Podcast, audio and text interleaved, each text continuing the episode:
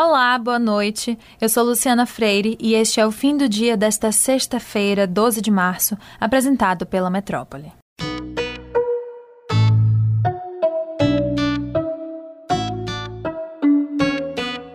O Ministério da Saúde assinou um contrato para a compra de 10 milhões de doses da Sputnik V, a vacina russa contra a Covid-19. Segundo o cronograma previsto pelo Ministério, vão chegar 400 mil doses até o fim de abril, 2 milhões no fim de maio e 7,6 milhões em junho. É importante lembrar que a vacina ainda não tem o aval da Anvisa para aplicação aqui no Brasil. Esse anúncio do Ministério ocorre um dia depois de governadores e prefeitos terem anunciado seus próprios acordos para adquirir a vacina da Rússia. Hoje, o governo da Bahia confirmou a compra de 9,7 milhões de doses da Sputnik V com o Fundo Soberano Russo. A expectativa é de que o primeiro lote chegue em abril. Salvador está com índice de ocupação de UTI Covid adulto acima de 80% há mais de duas semanas.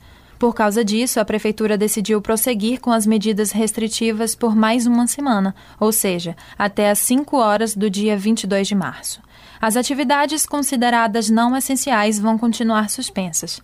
Também segue valendo o toque de recolher das 20 horas às 5 horas, determinado pelo governo estadual até o dia 1 de abril. A Anvisa fez o registro definitivo da vacina da AstraZeneca e Oxford contra o coronavírus. Antes, ela só estava aprovada para uso emergencial. A agência também autorizou o uso hospitalar de um medicamento a ser usado em pacientes com Covid-19. O Remdesivir é um antiviral e atua impedindo a replicação do vírus no organismo. Já liberado nos Estados Unidos, o medicamento não é indicado pela Organização Mundial de Saúde, que diz que ele não tem efeito no combate à Covid.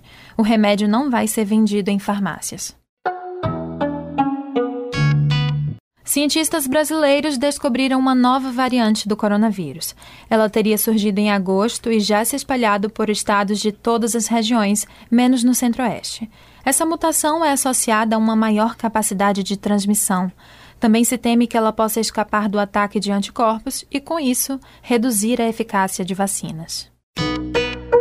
A Procuradoria-Geral da República recorreu da decisão do ministro Edson Fachin, do STF, que anulou as condenações do ex-presidente Lula em investigações da Lava Jato.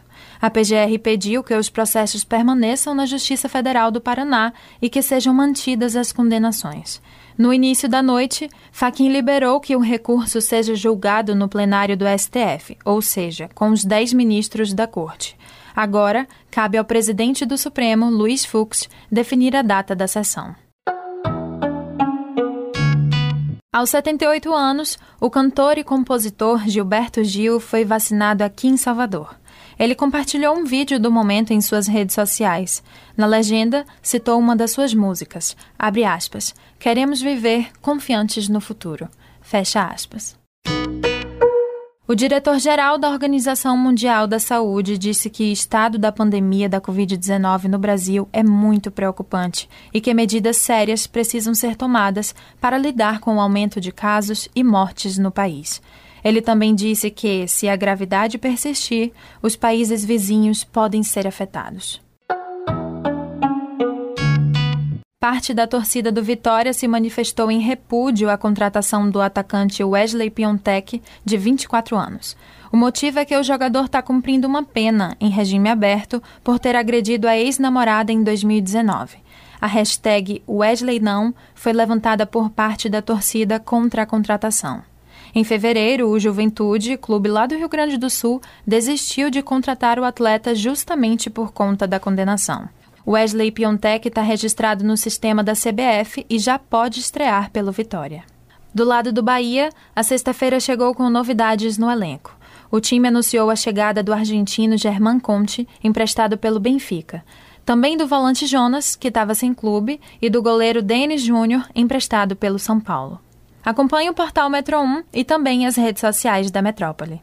Bom final de semana!